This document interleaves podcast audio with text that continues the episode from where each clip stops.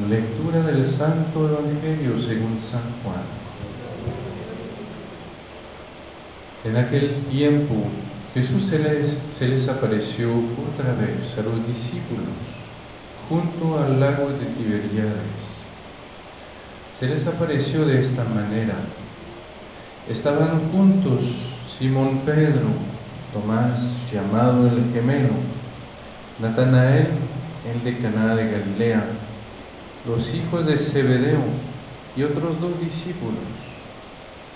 Simón Pedro les dijo, voy a pescar. Ellos le respondieron, también nosotros vamos contigo.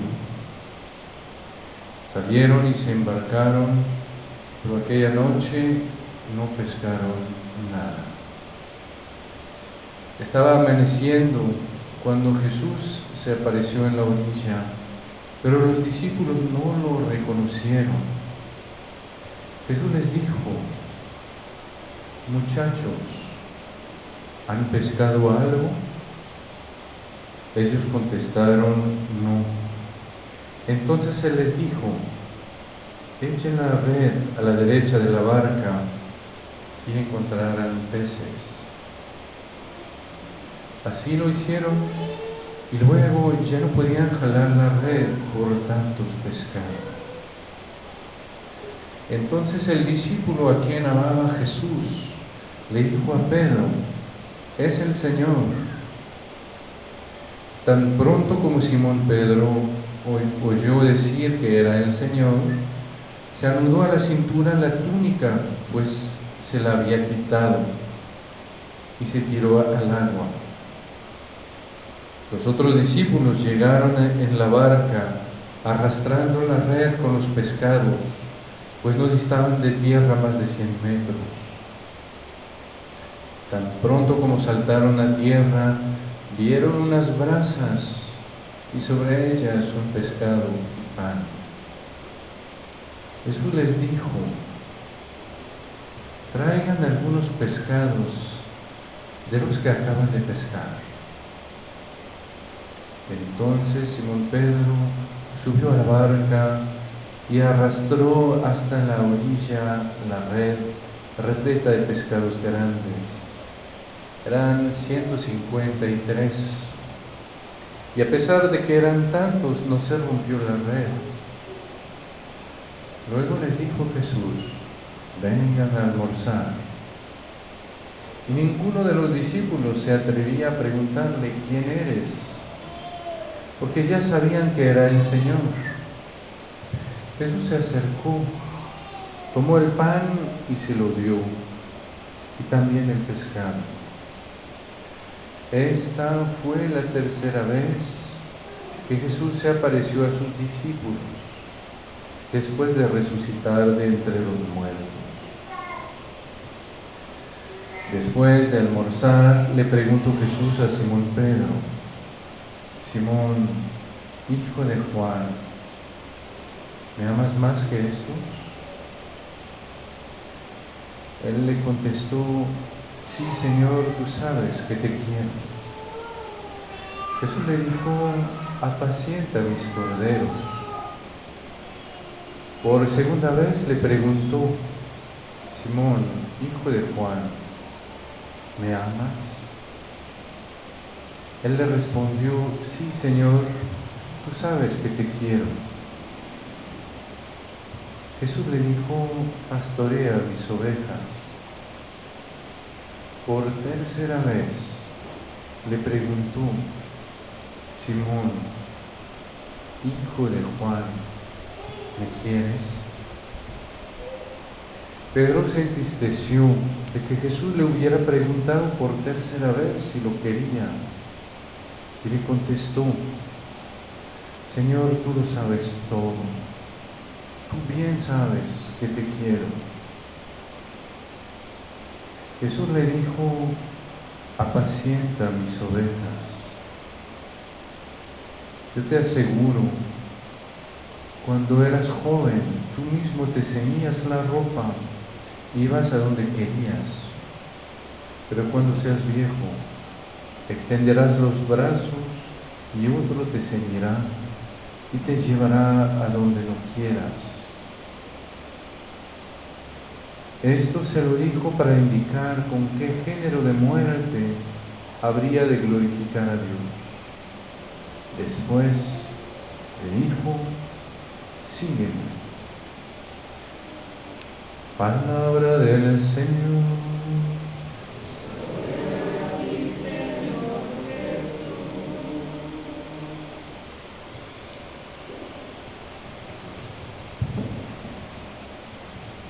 Evangelio, que sea un poquito largo, el capítulo de 21, pues es, es muy bello y debe darnos mucha luz para nuestra vida.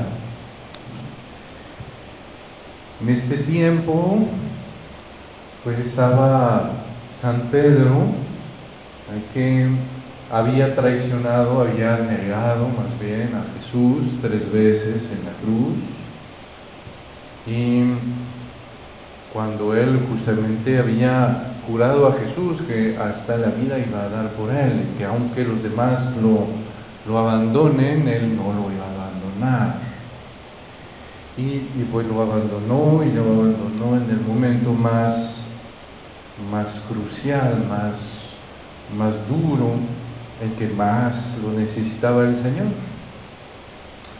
Y después vino la resurrección y ahí el Señor apareció a todos y ahí el Señor pues le enseñó a Tomás sus heridas para que Tomás creciera.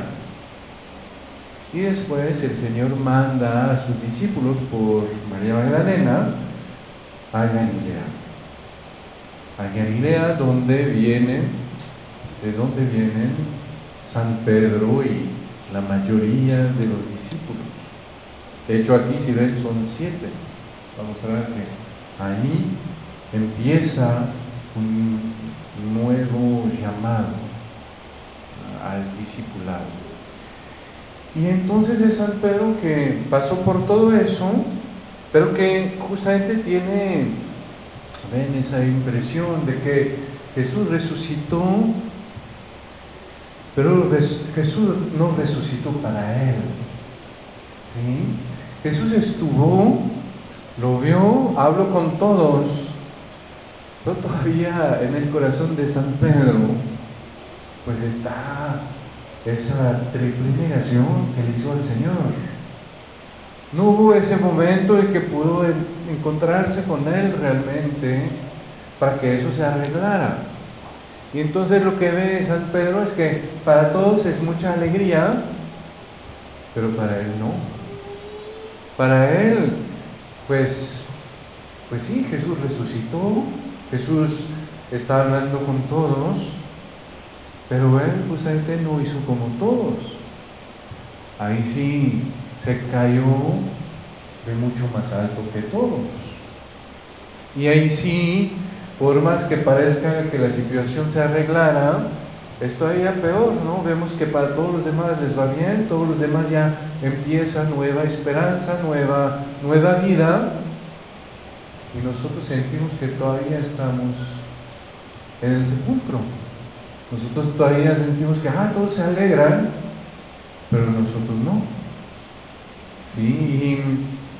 Y, y eso nos pasa a veces cuando nos toca, eh, como San Pedro, vivir cosas así fuertes, en que, como decir, sentimos que pues al final toda nuestra vida se derrumba y sentimos que, que sí el Señor está y vemos los demás que siguen viviendo, que siguen creciendo y nosotros nos sentimos a un lado ahí viendo como espectadores, como los demás siguen su vida, los demás, los demás siguen, siguen avanzando, y donde nosotros pues nos quedamos en, el sepulcro, nos quedamos viendo todo eso y viendo que eso no es para nosotros.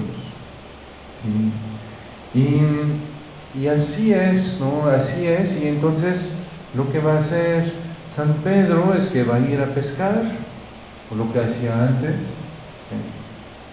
pero ni, eso le sale. Es terrible, ¿no? cuando justamente estamos en este sepulcro, pues ya está lo que lo grabamos antes, pues ya no sale, todo nos sale mal, todo nos sale al revés. ¿sí? Y, y ahí aparece Jesús. Y lo primero es que Jesús les va a mandar a que echen la red a la derecha de la barca. ¿No se acuerdan la primera vez eh, que el Señor subió en esta barca? Pues hizo igual. Eh, pidió a, después de enseñar a la, muchedumbre, le pidió a, San Pedro que, que eche las redes, aunque no habían tomado nada, y San Pedro aceptó. Igual, después de no tomar nada de toda la noche, pues ahí agarró una cantidad de pescados. Y esa vez igual. El Señor nos recuerda que cuando hay un sepulcro que es demasiado duro para que podamos salir de él, entonces hay que regresar al lugar del primer amor. Hay que regresar a la fuente. Hay que regresar donde nuestro corazón empezó a latir a otro ritmo, a descubrir un amor que le empezó a sacar de su rutina, a sacar eh, de, pues de, su, de su manera, de, de su vida cotidiana, para justamente despertar por primera vez. Es siempre importante para nosotros recordar, remontar a esa fuente, a ese primer amor. Pero ven, el Señor lo va a hacer, va a llevar a, a San Pedro allá, asumiendo, asumiendo todo lo que pasó entre tanto. ¿Sí? Va a ser muy bello. Eh, de ver los detalles que nos da San Juan, porque no son detalles así como que, ah, pues San Juan los puso porque ah, se le hacía folclórico, ¿no? Sino porque tienen mucho sentido. ¿Ven? ¿Por qué nos dice que San Pedro se puso la, túnica? Ah, pues está muy bonito, porque de hecho no dice que se la había quitado, dice que estaba desnudo. Estaba desnudo justamente como Adán, Adán después de pecar se dio cuenta de que está desnudo. Y ahí San Juan nos quiere mostrar que en este momento, pues lo primero que sintió San Pedro al saber que el Señor estaba ahí, es que recuerda su pecado, recuerda su negación, recuerda su traición. Y por eso, pues se pone la túnica. Y cuando llegan, cuando llegan, pues el Señor ahí tiene un fuego de brasas y eso está muy, bonito también. No es un fuego nada más, no es una fogata nada más, no, es de brasas. Ya las, las llamas ya desaparecieron, ya parece como que muerto y sin embargo no, ahí está, aunque afuera parezca muerto, todavía adentro, eh, pues está el calor. Y es justamente esa imagen del corazón de los discípulos, pero más, de, más que todo de, Pedro. Y va a ser muy bello de ver que lo primero que va a hacer el Señor es regresar a Pedro a través justamente del perdón, del del, ¿cómo decir? del perdón y de la, del sabor de su misericordia. Si se acuerdan, la primera vez que el Señor subió al, a la barca de Pedro, en el capítulo 5 de, de Lucas, después de pescar tantos pescados, pues San Pedro se va a alejar y va a decir, Señor, aléjate de mí que soy un hombre pecador. ¿Sí? Y, y ven, en este momento, pues San Pedro no era tan pecador, quizás le hizo unas cositas a su suegra porque le caía mal, quizás como decir, pues se guardó unos pescaditos así de más que los demás que pescaban con él, pero más o menos eran esos, esos pecados. ¿Ven? Cuando llega San Pedro al capítulo 21 de San Juan, después de la resurrección, ya son pecaditos, ahí ya son pecadotes, es negar tres veces al Señor, eso no es así un pecado todos los días, ¿sí? Y sin embargo, eh, San Pedro no va a decir, aléjate de mí. Al contrario, se va a echar al mar para encontrarse más rápidamente con el Señor. Porque sabe que su pecado necesita del amor de Dios, necesita de la misericordia de Dios, necesita de, ese amor que el Señor le tiene, que es más allá de todo lo que Él pueda hacer. Y eso es lo primero cuando regreso a la fuente, es recordar que allí encuentro un amor que es mucho mayor que todo lo que he podido hacer.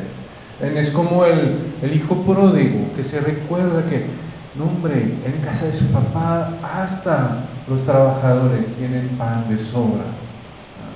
Que ahí hay algo, un amor que justamente es mucho más allá de todas nuestras fallas, de todos nuestros pecados. Y el Señor les va, le va a platicar a Simón. Y ven, el Señor va a retomar todo lo que Simón hizo de malo. El Señor le va a preguntar, Señor, eh, Simón, hijo de Juan, ¿me amas más que estos? ¿Ven? Simón Pedro le había dicho, aunque estos te dejen, yo no te voy a dejar. ¿Eh? El Señor le recuerda, ¿me amas más que estos? Después, el Señor le va a recordar esas tres veces en que lo negó. Tres veces le va a preguntar de nuevo, ¿me amas? Y Simón va a decir que sí. Más bien va a decir, sí te quiero.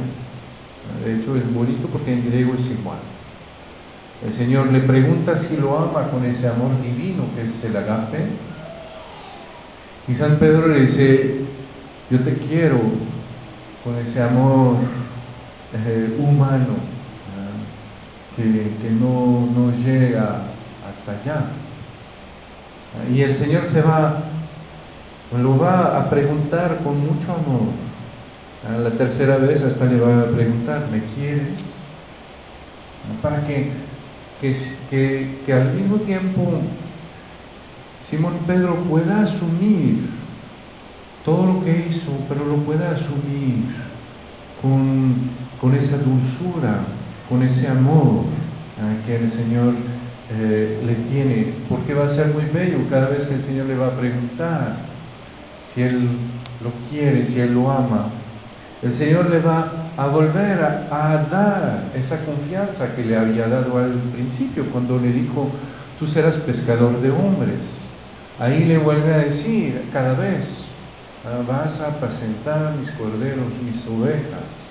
Le demuestra cómo le vuelve a dar esa misma confianza. Pero va a ser muy, muy bello porque justamente se la va a dar de otra manera. Ah, ya no son pescados que se mueren cuando los jalo, son ovejas que tengo que cuidar. Y que uno puede cuidar ya más cuando entiende en su propio corazón, pues cómo pues uno puede caer.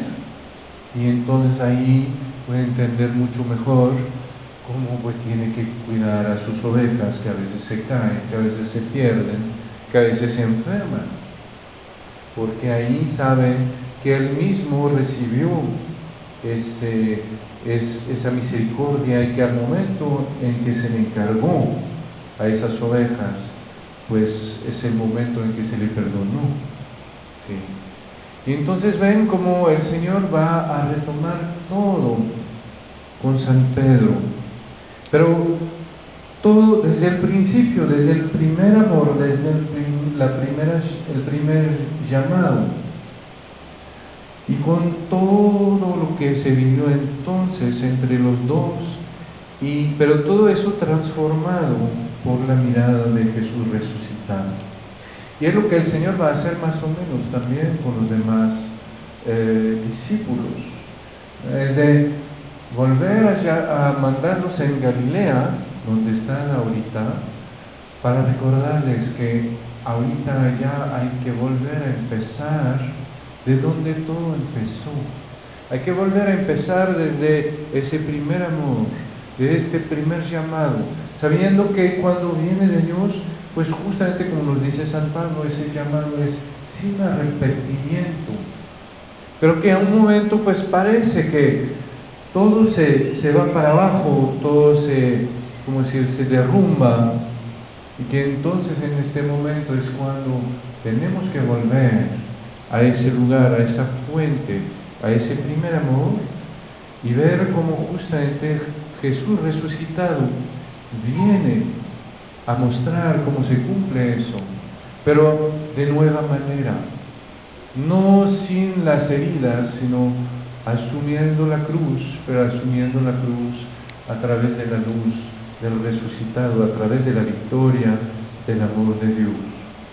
Y para nosotros es es tan fuerte cuando a veces sentimos justamente que, eh, como decir, que nos quedamos como San Pedro en el, en el sepulcro, que vemos de lejos a los demás que resucitan, que, que siguen avanzando, pues ahí el Señor nos muestra, nos muestra cómo justamente poder eh, salir de ahí. Y nos muestra cómo justamente, lejos de volver a, ir a pescar, ahí hay que enfocarnos más bien a regresar a ese primer llamado. Y es bueno, puede ser una hermosa tarea para esta semana. Sentarnos un poquito a recordar cuál fue nuestro primer encuentro real con el Señor. ¿Cuál fue ese primer amor? ¿Cuándo fue esa vez que por primera vez sentimos que el Señor era vivo, era nuestro amigo nos llamaba a vivir con Él? Y descubrir, recordar las promesas que sentimos en nuestros corazones en ese día, esas promesas que Él nos hizo, y ver cómo entonces, a pesar de todo lo que haya pasado, podamos entonces volver a retomarlo en la, en la luz de ese primer amor y ver cómo todavía pues su amor puede llegar a transformar todo y a, a, volver a dar a ese primer amor esa fuerza a condición justamente que aceptamos y nos enfoquemos en acoger la presencia del Señor resucitado a través de nuestras, eh, de nuestras heridas, a través de, de nuestro camino, para que Él justamente pueda de nuevo eh, despertar ese primer amor en nuestra vida, pero ya no como un primer amor inocente que no sabe lo que es la vida, sino como un primer amor herido que sabe cómo golpea la vida, que sabe lo duro que puede ser, pero que al mismo tiempo hace la experiencia pues de un amor que es más grande que eso y que puede dar un sentido todavía mucho más fuerte a lo que vivimos. Amén.